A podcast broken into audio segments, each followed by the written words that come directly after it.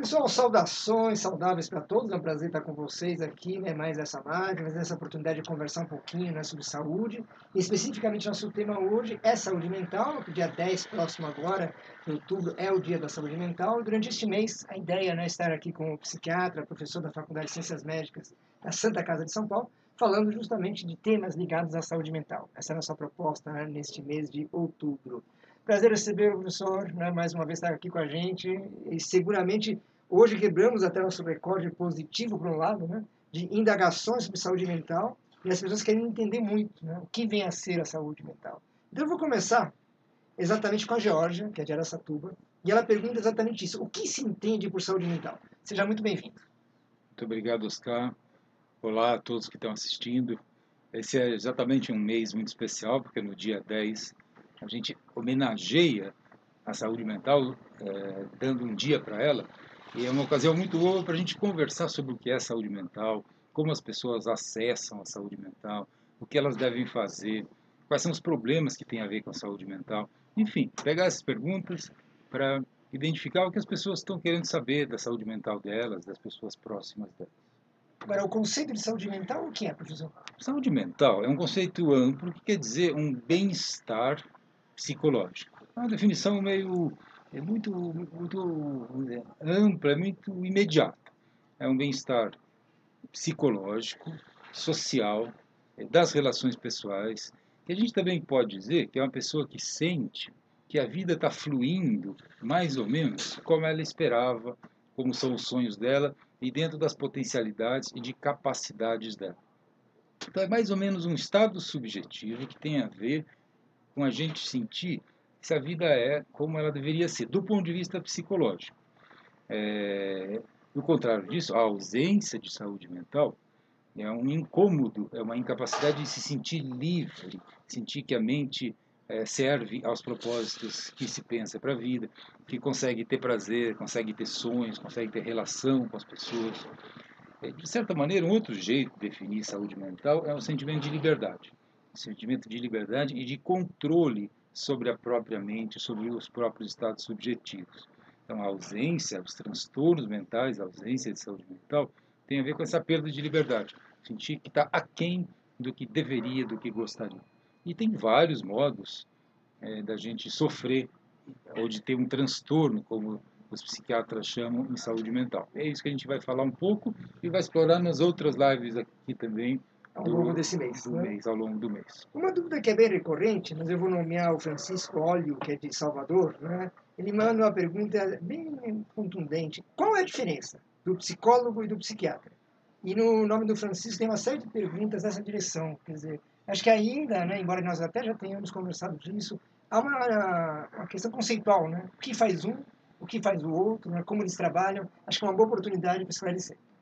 Ah, a pergunta do Francisco é muito boa porque para a população, a população não tem obrigação de saber a diferença entre os dois e as coisas se confundem um pouquinho.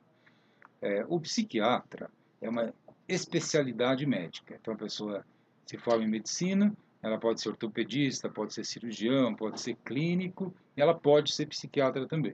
Então faz uma residência médica para se qualificar para isso.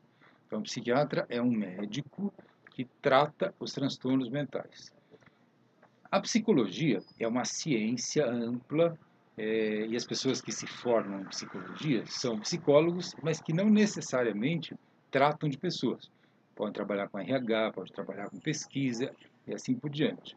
O psicólogo clínico é uma pessoa formada em psicologia que trata das pessoas. Então, em geral, na sociedade, o psicólogo clínico é, faz diagnósticos tem instrumentos que são próprios dos psicólogos para fazer diagnósticos e faz tratamentos que são as chamadas psicoterapias. É, num sistema, num pensamento ideal da saúde mental, ela é tratada por um, uma frente de profissionais, por uma rede de profissionais, psiquiatra, psicólogo, terapeuta ocupacional, fonoaudiólogo eventualmente, enfermagem, auxiliar de enfermagem, dependendo do grau do sofrimento ou do transtorno mental, mais gente está tá envolvida. É interessante que surgiu uma dúvida aqui, não vou nomear inclusive a pessoa né, para preservar a identidade, mas ela quer saber se eles podem trabalhar em conjunto. Quer dizer, o psiquiatra e o psicólogo, eles podem trabalhar em conjunto? Eles devem trabalhar em conjunto. Eles devem. Evidentemente que é uma parte dos transtornos, a maioria dos transtornos é leve, então não necessariamente eles precisam trabalhar em conjunto, mas para as exigências de uma boa saúde mental, psiquiatra e psicólogo devem trabalhar em conjunto. Essa é cuidar da saúde mental é sempre um cuidado em rede, um cuidado multiprofissional. O Luiz Martinez, que é de Osasco, ele faz aqui uma declaração e uma pergunta. Eu morro de vergonha de fazer terapia embora reconheça que precise muito. Uma das coisas que tenho dúvida é como que começa uma conversa na terapia. É tipo médico que eu já entro dizendo que tenho? Essa pergunta, Luiz, é muito boa, Luiz, porque justamente não é só você, não. É, no dia a dia do atendimento, da clínica, eu como psiquiatra vejo justamente pessoas que nunca se trataram ter esse tipo de desconforto. Então a resposta é simples. Sim, é como se você fosse para um médico clínico geral vai sentar lá e trazer um problema que você tem e apresentar esse problema. O médico vai fazer perguntas, eles vão chegar a um diagnóstico e vai propor um tratamento, exatamente como se fosse para outro médico. Ok, obrigado aí por ter participado. Se tiver mais alguma dúvida adicional, manda aqui para a gente. Lembrando que você pode mandar pergunta agora, ao vivo, também pelo WhatsApp, que é o 98262-4592. Está aí bem disponível. Ah, o Carlos Augusto, aqui de São Paulo, capital, ele faz uma pergunta também que é recorrente, eu acho que hoje em dia, inclusive em questão da pandemia, vem ganhando né, uma relevância. Como diferenciar tristeza de depressão? Tem uma definição técnica. Tristeza é aquilo que se relaciona com fatos da vida. É, tem é, é um sentimento contextualizado. É, meu trabalho não está como eu gostaria, minha relação não está como eu gostaria, eu cansei do meu trabalho, o dinheiro está ruim, eu rompi uma relação. É, tem um monte de situações bem justificáveis em que as pessoas têm suas tristezas. E tem pessoas que também têm uma tendência maior a ficar triste, a ter mais tristeza. A depressão é quando essa conexão, essa reatividade entre o sentimento e o contexto se perde. A depressão é justamente quando é, ou a tristeza, ou a angústia, ou desânimo ou cansaço independem do que está acontecendo na vida. Lógico que um mal-estar na vida, uma situação crônica como essa que a gente está vivendo, pode fazer com que a gente entre numa depressão. Mas a ideia da depressão é que justamente ela seja um transtorno. Inclusive, nas pessoas mais graves, as depressões mais graves, a pessoa diz que não consegue nem sentir tristeza, o sentimento de não conseguir sentir nada, que até a tristeza seria alguma coisa de bom. Então, a depressão é uma situação em que é, o desconforto ficou autônomo já, ele invade a gente, a gente não consegue dominar isso daí.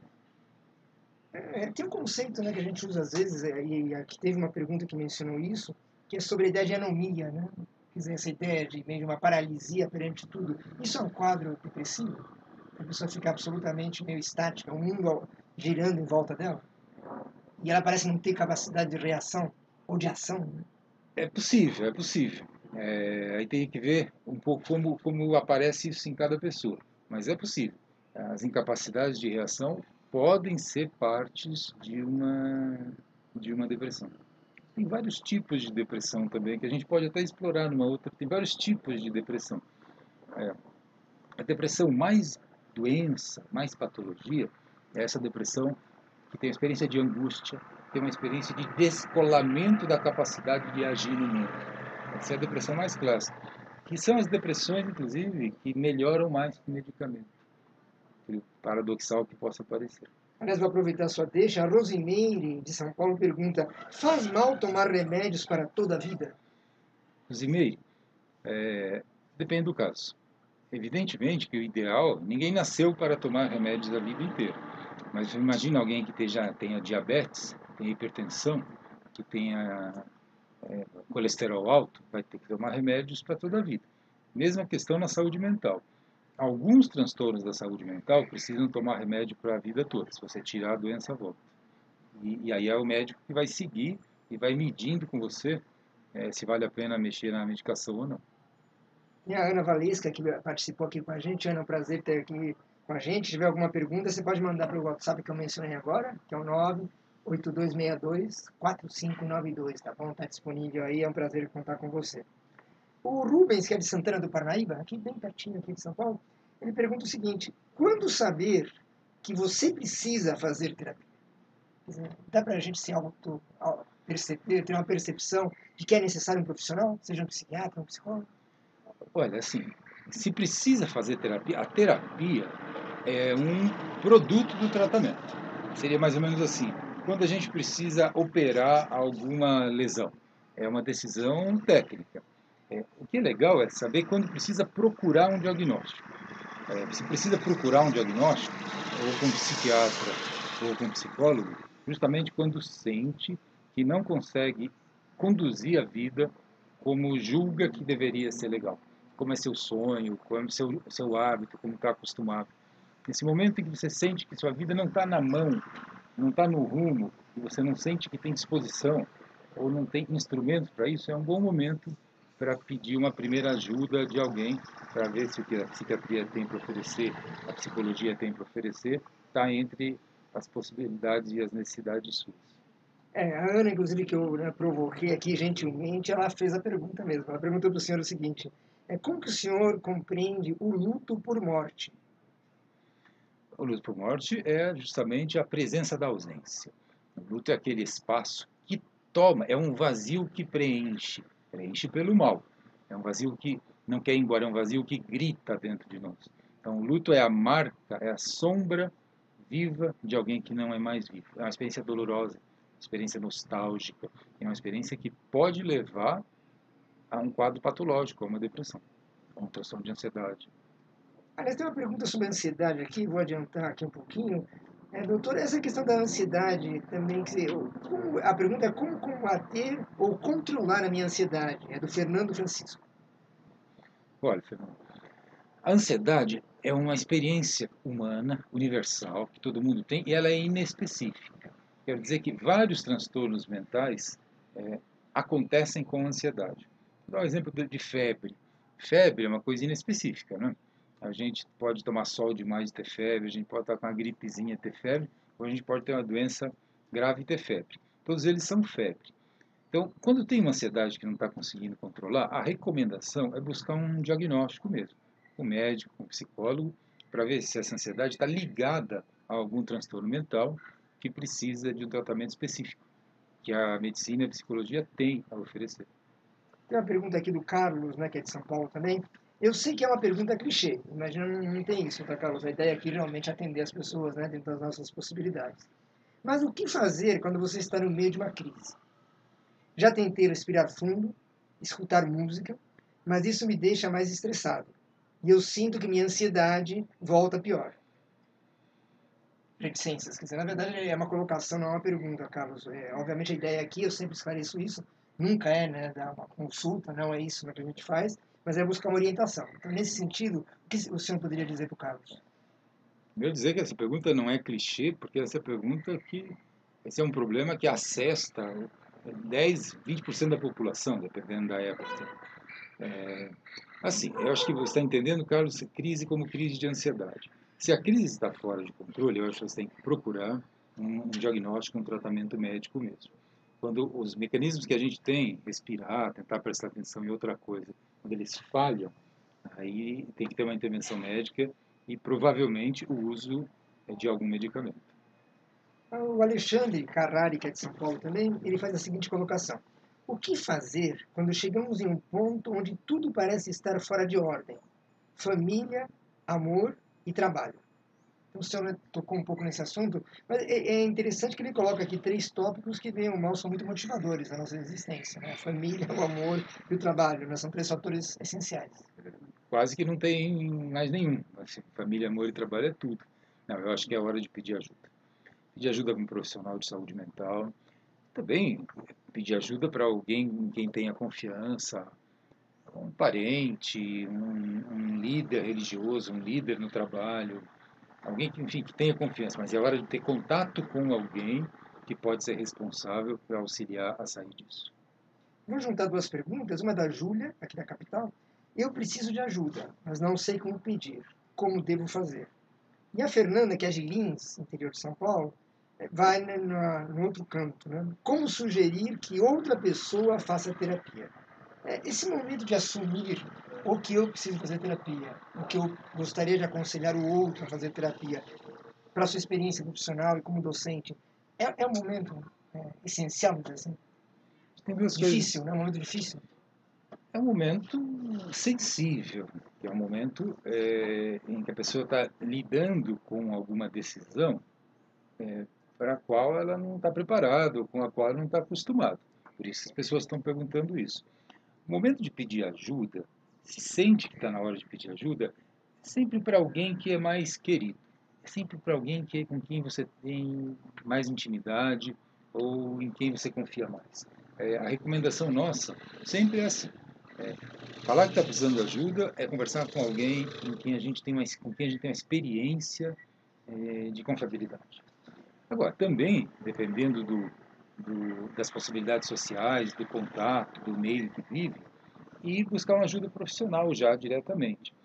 Existem serviços públicos de atendimento de saúde mental, existem CAPs, existem AMES, existem ambulatórios, depende da cidade, da região, ou se trabalha, ou os profissionais que servem ao convênio, por exemplo, ou os profissionais é, privados que existem no Brasil, são muitos, destinados à saúde mental.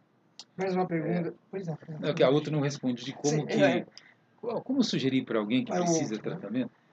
É mais difícil, é algo mais delicado. Porque sugerir para alguém é, que procura que precisa de tratamento, se esse alguém não concorda, é, é muito convidativo para que haja um atrito.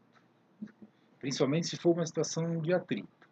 Aí a recomendação é tentar ver se essa pessoa, tentar conversar com, se a pessoa não aceita, conversar com alguém intermediário que tenha acesso a essa pessoa e que possa dizer, de certa maneira, que, olha, tais e tais pessoas estão sentindo que algo não está bem, ou você está fazendo coisas que podem estar atrapalhando sua carreira, seu, seu futuro, atrapalhando suas relações, pessoas que estão próximas, para aí convence a pessoa de que ela, é, de que ela, ela ganha e todos os do círculo ganham se, se for atrás de ajuda.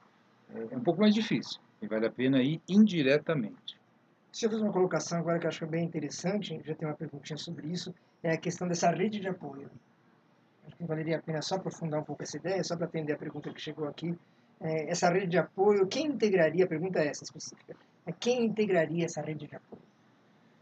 Primeira coisa a dizer, já que a gente está há dois dias da- do Dia da Saúde Mental, né? a rede de apoio ela é a saúde mental. Não é que ela ajuda a saúde mental. A nossa saúde mental ela é a expressão da nossa rede de apoio. Não quer dizer que, tudo, que se a gente está com a saúde mental ruim, a nossa rede de apoio seja ruim, porque às vezes a vida está muito difícil, tem uma série de elementos que podem comprometer a saúde mental. Mas a rede de saúde, a, capacidade de, de melhorar, a capacidade de retomar a saúde mental, ela depende profundamente da rede de apoio. O que é a rede de apoio? A rede de apoio, em primeiro lugar, são as relações mais íntimas. É, depende da idade, depende de quem tem relações horizontais, irmãos, primos, relações verticais, filhos, pais. É, depois desse circuito íntimo, a família no sentido mais expandida, é, que às vezes pega um pouco do trabalho e dos amigos, algum amigo antigo, algum amigo de muito tempo. Os amigos podem fazer uma função de rede de proteção muito poderosa, muito importante. Saindo disso, a rede é a comunidade, é as pessoas nas quais a gente acredita, a cultura é uma faz parte da rede de apoio. A gente não presta atenção, mas a gente vive muito próximo, a gente mantém a nossa saúde mental à medida que a gente experimenta que está numa cultura familiar. Imigração, por exemplo, piora muito a rede de proteção. A rede de proteção são os elementos da cultura, que pode ser o lugar em que você frequenta, a escola a qual você vai, o bairro que você está funcionando há muito tempo. Isso pode dar solidez. E depois, aquilo que a sociedade oferece para diretamente proteger a saúde mental, que é todo o corpo de profissionais treinados é, para oferecer saúde mental. E, em parte, os, esses profissionais é, sabem que eles têm que ajudar a reconstruir as outras redes ou construir as outras redes. Saúde mental é muito mais a construção de relações do que um tratamento isolado ou uma medicação isolada. É sempre um tratamento psicossocial. Uma questão aqui ainda sobre psicoterapeutas, terapeutas, psicólogos e psiquiatras. O psiquiatra pode, além de fornecer prescrição de medicamento, fazer terapia? Eu espero que os psiquiatras não só forneçam medicamento, que eles façam um tratamento integral sempre, que eles sejam capazes de olhar tudo que a pessoa tem e que o tratamento seja uma das frentes, um dos remédios para a estratégia de saúde mental. Mas a nossa sociedade é montada de um jeito tal que os psiquiatras ficam mais com essa função de, de medicar. Mas sim, os psiquiatras podem fazer terapia. De uma certa maneira, para quem fez a pergunta, os psiquiatras devem fazer sempre psicoterapia. Não precisa ser semanalmente, mas a conduta do psiquiatra é, é sempre de ter uma atenção integral que é igual a uma psicoterapia. E aí tem uma pergunta da Sônia, que também é de São Paulo, e que ela coloca duas questões. Vamos lá, vamos ver se elas ficam claras. Vou tentar reorganizar aqui um pouco. Ela diz o seguinte: é, como se ouvir a troca de um psicólogo para um psiquiatra? Ela coloca aqui como troca. Tá? E a segunda questão é o seguinte: tentei fazer. É, entrei em contato com, a, com um psiquiatra, mas não me dei bem. E acabei é, trocando o profissional. É, esse tipo de troca pode ser saudável? Vamos lá. A segunda pergunta é mais fácil. Sim, se não se deu bem com alguém, a troca é saudável. É, a psiquiatria é artesanato, ela tem ciência por trás, o psiquiatra está sempre estudando, sempre sabendo o que acontece no mundo de, de estratégia de tratamento, mas tem muito de arte na aplicação, porque é, toda a intimidade nossa tem que ser trazida para um psiquiatra no momento de algum problema de saúde mental. Então, se dar bem com a pessoa não é um elemento secundário, não é um, uma cereja no bolso. Dar bem com a pessoa é o coração do tratamento. Então, troca faz sentido. Na outra pergunta, é, é, trocar o psicólogo pelo psiquiatra, a ideia é assim: qual é a necessidade que você tem? É, se existe uma necessidade que é de mais poderio terapêutico, ou seja, precisa medicar, é, aí faz, bom, vale a pena conversar com o psicólogo sobre se acrescenta o psiquiatra. É, ou seja, se coloca mais alguém no tratamento com essa função é, de, de, de poder medicar. Agora, trocar é sempre por uma necessidade pessoal, ou seja, sente que esse tratamento se esgotou, sente que esse tratamento não funciona e vai buscar outro. É mais por aí. É, se possível, é sempre agregar tem um elemento de dinheiro envolvido, que nem sempre dá, os, os pagadores, os, os, convênios nem sempre pagam, mas é, o, o, ideal é sempre compor, mas trocar é uma, é uma contingência. É um... Essa empatia, vamos usar essa palavra, não sei se ela é correta nesse contexto, mas essa empatia ela é importante. Ela é muito boa. Né? Ela é. A gente pensa, ó, o medicamento é uma das partes. Dependendo do transtorno, o medicamento é 5% do tratamento. Vamos pensar, por exemplo, uh, um transtorno, transtorno de alimentação, anorexia. A medicação é muito pouco relevante. Vamos pensar em transtorno por abuso de drogas, que é a minha especialidade. O medicamento ele é pontual, ele serve para diminuir uma fissura aqui, uma vontade ali, tentar levantar a disposição aqui, mas ele não é o centro da estratégia. É, muitas vezes o tratamento é só um pedacinho. E aí a empatia depende, é, da empatia depende o sucesso do tratamento, a continuidade, a adesão da pessoa ao tratamento. Tem uma questão aqui da Paula Silva, que é de Catanduva, que ela trata especificamente de trauma.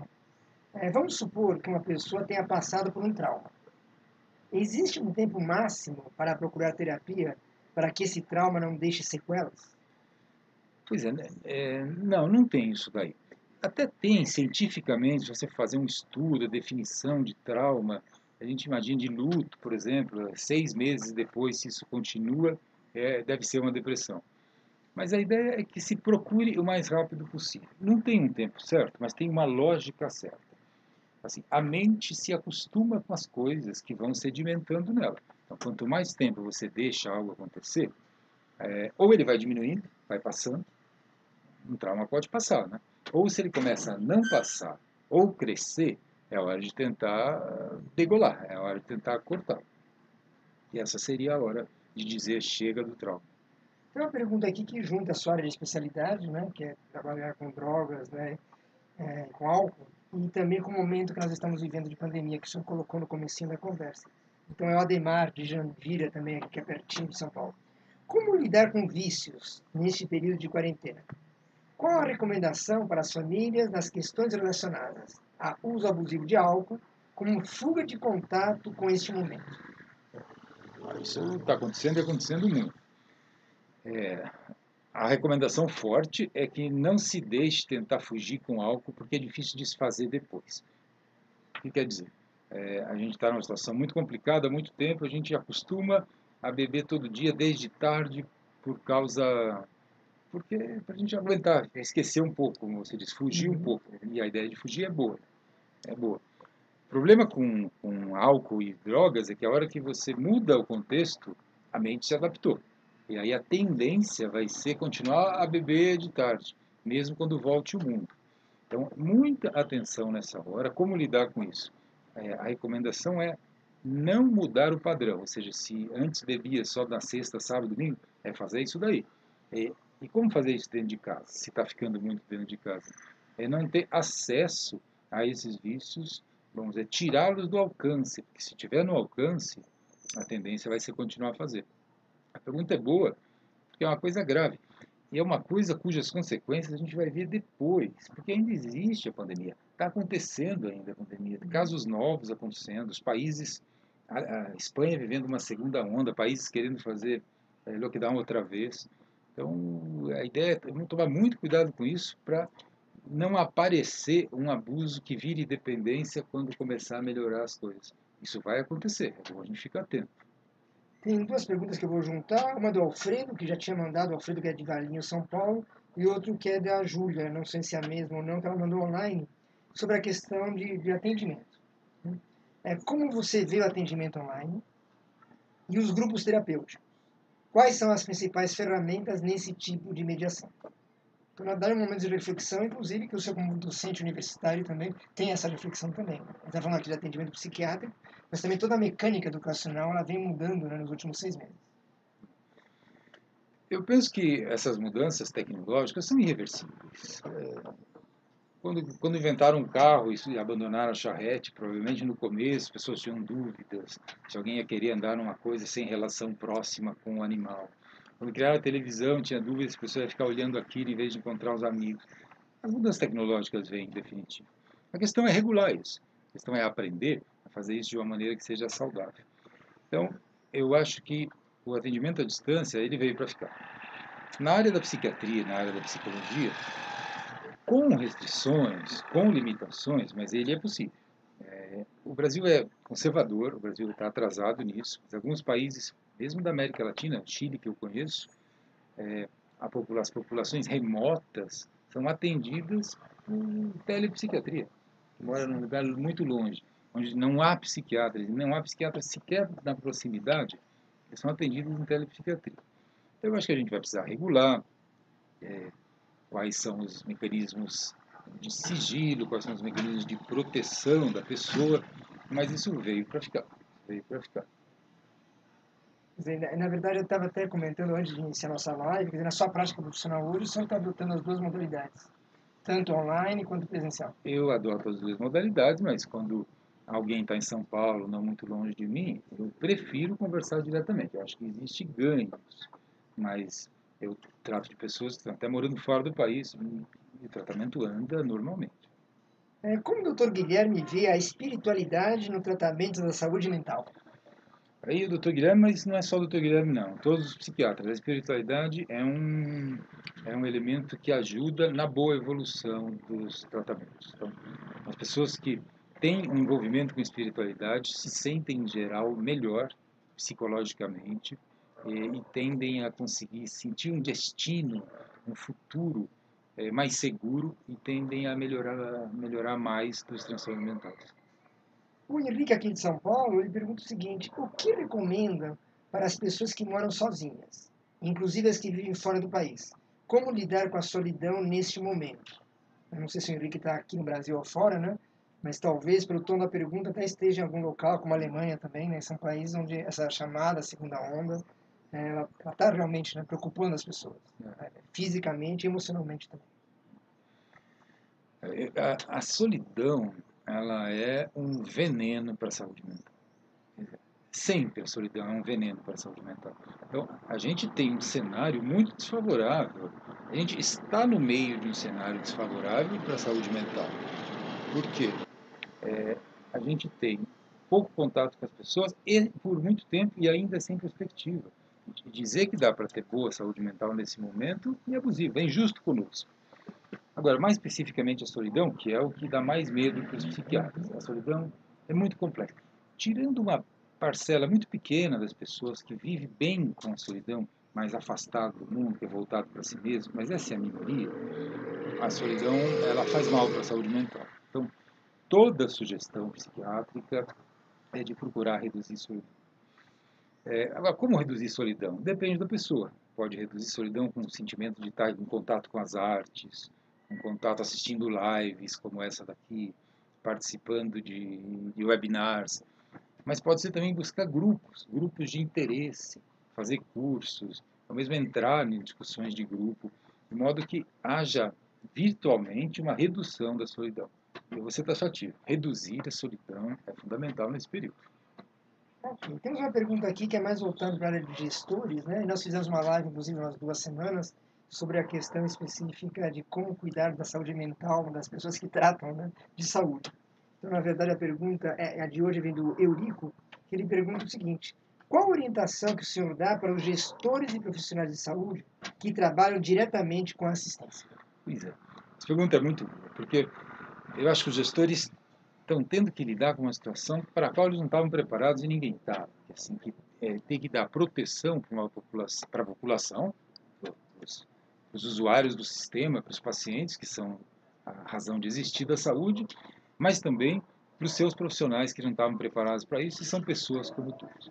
Eu acho que a lógica que o gestor tem que ter na mente é que as pessoas, para resistirem a um trabalho árduo como esse, ininterrupto como esse, e, e, e, que esgota, é, eles têm que ter um sentimento de fornecer um sentimento de proteção e um sentimento de valorização.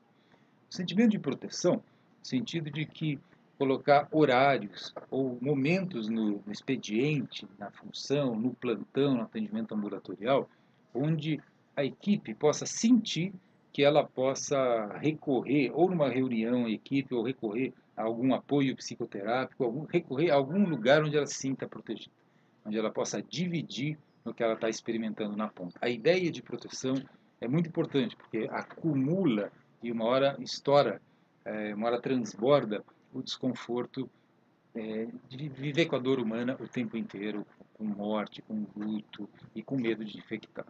E, em segundo lugar, a experiência de valorização. É, é, é possível num momento como esse, em que toda a humanidade corre risco, lógico que ninguém, né, todo mundo vai morrer, mas é, é, é, um, é uma calamidade que é de toda a humanidade, principalmente do Ocidente atualmente, é, mostrar para esses profissionais que eles estão envolvidos em um tema que é de certo modo heróico, que é de certo modo épico, é muito importante. Vamos lembrar no começo da pandemia, onde as pessoas, onde se construíram, pelo menos aqui em São Paulo, esses hospitais de campanha, Muitos médicos, muitos enfermeiros, muitos auxiliares de enfermagem se voluntariaram para isso. Justamente sentir que estava envolvido em algo que culturalmente, que historicamente era relevante. Isso se perdeu um pouco, porque a doença diminuiu, refluiu o volume da doença. Então as pessoas agora estão cansando e não sentem mais envolvidas em algo muito importante. Então, trazer né, momentos em que, ou com homenagens, ou com com lives como essa, ou com situações em que as pessoas é, comuniquem à sociedade o que elas estão fazendo, é, para que a sociedade veja, que a sociedade relembre do valor é, do que está acontecendo. Esse é um desafio difícil para um gestor, mas ele é, pode seguir nesse caminho. Bem, o senhor usou uma palavra que apareceu aqui nas duas ou três perguntas, que é essa ideia do cansaço. Um cansaço mental, né, no momento que nós estamos vivendo mental e um exaurimento que pode ser físico nessa altura. Um sentimento de que as energias que foram colocadas para se antepor à pandemia, elas acabam. Elas acabam. Como renová-las? Então, existe. a experiência das pessoas agora é, oscila entre o esgotamento e ainda a ansiedade da doença, do mal-estar, do risco, da ameaça no ar. A gente está encerrando aqui agora as inscrições de perguntas. vou fazer mais três, tá bom? Para cumprir aqui a nossa, a nossa meta. E até lembrando a vocês que a nossa ideia é, nas né, próximas quintas-feiras, nesse horário, dentro do possível, vocês vão ser avisados, logicamente, mais pertinho, de trabalhar com esse tema saúde mental ao longo do mês de outubro. Né? Então, se alguém não se sentiu contemplado, né, fique tranquilo que a gente vai voltar a esses temas. O Carlos Ernesto, que é de São Luís, Maranhão, ele pergunta o seguinte: como lidar com as frustrações geradas pelo impacto do novo coronavírus? Carlos, quando o impacto é muito grande, a frustração ela se alastra. Ela é um pouco coletivizada. Assim. Acho que todo mundo tem alguma frustração. É, o convite que as pessoas falam, o convite que eu faço, é um pouco olhar do lado e perceber que é, esse ano de 20 ficou um ano em que a gente tem apenas que resistir. Então, eu acho muito nobre, eu acho sensato, maduro, reduzir as expectativas para o ano de 20 e, fazer o trabalho, continuar fazendo, porque parar as coisas é mais perigoso, mas dizer que é um ano de 20 é um ano que vai ser inundado pela frustração.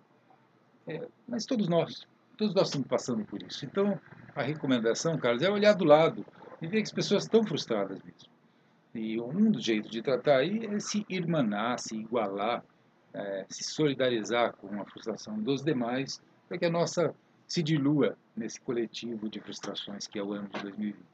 Eu vou juntar duas perguntas em uma, professor, que eu acho que as duas tratam de depressão. Eu acho que também é um tema que talvez até mereça né, a gente fazer até uma live específica sobre o assunto. A gente pode discutir isso depois. O César ele pergunta o seguinte: sobre depressão, dois pontos. Existe cura real como se a pessoa nunca tivesse passado por isso?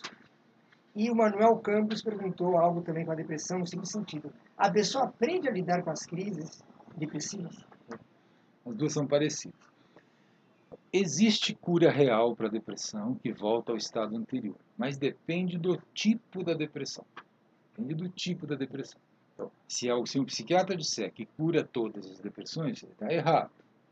E se um psiquiatra disser que não cura nenhuma depressão, apenas controla, ele está errado também.